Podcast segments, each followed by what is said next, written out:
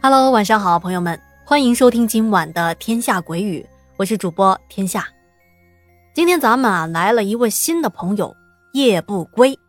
夜不归的投稿啊非常的有意思，他是一位零零后，来自辽宁省的葫芦岛。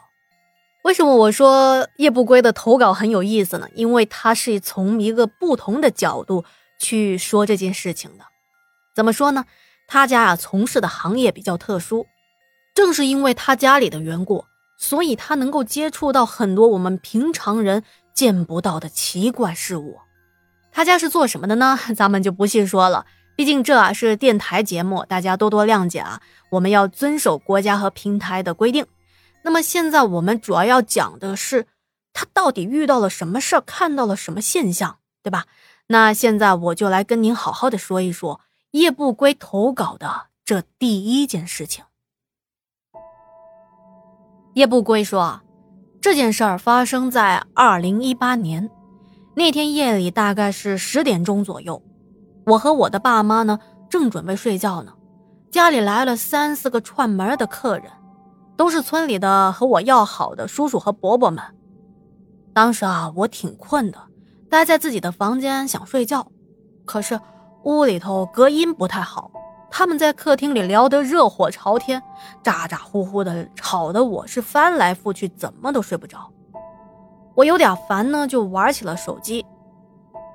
过了一会儿，我隐隐约约的听到外面传来了若有似无的哭声。我挺纳闷的，这谁呀？大半夜的。接着，客厅也安静下来了。过了几秒。我听到客人们跟我爸在议论，说啊，这是谁家的姑娘啊？怎么在哭呢？别是出了什么事儿了吧？这时候我爸就喊我，啊，问我是不是还没睡，让我出去外面看一看。我本来是不想去的，可是又有这么多的客人在，也不太好拒绝我爸，于是就极不情愿的出门了。打开了门，左右看了看。外头一个人也没有，可是哭声越来越大，我断定啊，肯定是从远处的巷子那边传过来的。而这会儿呢，已经是休息的时间了，左邻右舍全部都安安静静的，只有这凄惨的哭声在外头飘荡着。哎呀，别说，听着我实在是挺害怕的。但是我爸叫我出来，可肯定有他的道理啊。只能是硬着头皮继续循着哭声的来源往外走。走了大概有十几米，就看到有一个人影，一边哭一边踉踉跄跄的朝着我这边过来了。仔细一看，原来是我老叔的女儿，也就是我的堂姐。老叔在东北的意思就是年龄最小的叔叔，堂姐呢比我大一点儿。我看他现在都已经哭成个泪人了，猜着可能是受到了什么委屈，赶紧过去搀扶他，问他：“姐，你咋了？受欺负了？跟老弟说，我给你出气去。”姐姐抬起了满是泪水的脸，啊，突然间抓住了我的胳膊，她跟我说：“我，我害怕。”啊，等等等等等等等等等。姐啊，你你劲儿怎么那么大呢？别说，他刚才的那一把力气用的可不小啊，把我给疼得龇牙咧嘴的。他抓住我的胳膊之后，哭得更厉害了，而且还一直的说：“我害怕，想要回家。”我说：“姐，咱们这不是到家了吗？你是说要回自己家是吧？”可他啊。就像是受到了极大的惊吓，根本就没有直接回答我问他的任何问题。当我一对上他那一对涣散的眼神，我立马反应过来了，我姐这是撞到了什么东西了？这是。他紧紧的抓着我的胳膊，也不愿意撒手，我怎么掰他的手指头都没用，我只能是忍着疼把他往家里拽。这一路上啊，我一路都在安慰他，跟他说话。我说：“你有什么问题，你得告诉我呀，没有什么事情是没办法解决的。你得说出来，我才知道该怎么帮你呀。我好说歹说，他终于没有哭得那么伤心了。谁知道刚一进屋呢，被我安慰的只剩下小声哭泣的姐姐，嗷一下子变成了嚎啕大哭啊！她这一嗓子的哭嚎啊，把屋子里的客人们惊的是一愣一愣的。屋里的叔叔伯伯都认识我姐啊，因为都是一个村的嘛。他们都站起来，非常关心的问：“说丫头啊，你这是怎么回事啊？啊？”这时候，我爸从炕上下来了，一把捏住了我姐的手腕。他一捏啊，我姐当场就老实了，就安静了下来，就好像被我爸点穴了一样，不说话也不动弹，就像个木偶人一样。我爸跟客人们说：“哦，不好意思啊，要处理点家事。”那大家一看都明白了，毕竟啊，他们也知道我们家是干嘛的，于是纷纷就告辞离开了。等客人们都走了，我爸才放开了我姐的手，问他：“你是谁？打哪来？是有什么事情吗？”我知道，爸爸问的不是我姐。问的是另一个人。我姐老老实实的坐在了炕上，低着头，嘴里一直说：“我害怕，我要回家。我害怕，我要回家。”也不说别的。我叹了口气，给她倒了点水，递过去。她也伸出了手，我以为他要拿水喝呢。结果我姐一下子就把我的脖子给掐住了，这力气大的呀，我一时间都快点背过气去了。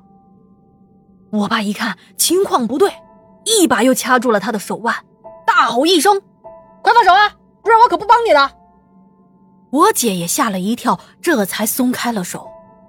我当时啊，差点栽地上了，顺了好几口气，这才缓了过来。接着，我爸按照一些民间的做法去了解和询问我姐的情况。我姐愣了愣，突然就像是想起了什么似的，她就开口说了。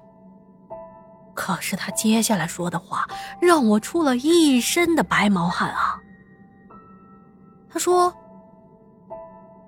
我，我叫马红，二零一五年的时候。”我和朋友们出来玩，都是自己开着车自驾游的。当时他们开在前面，我的车在后面。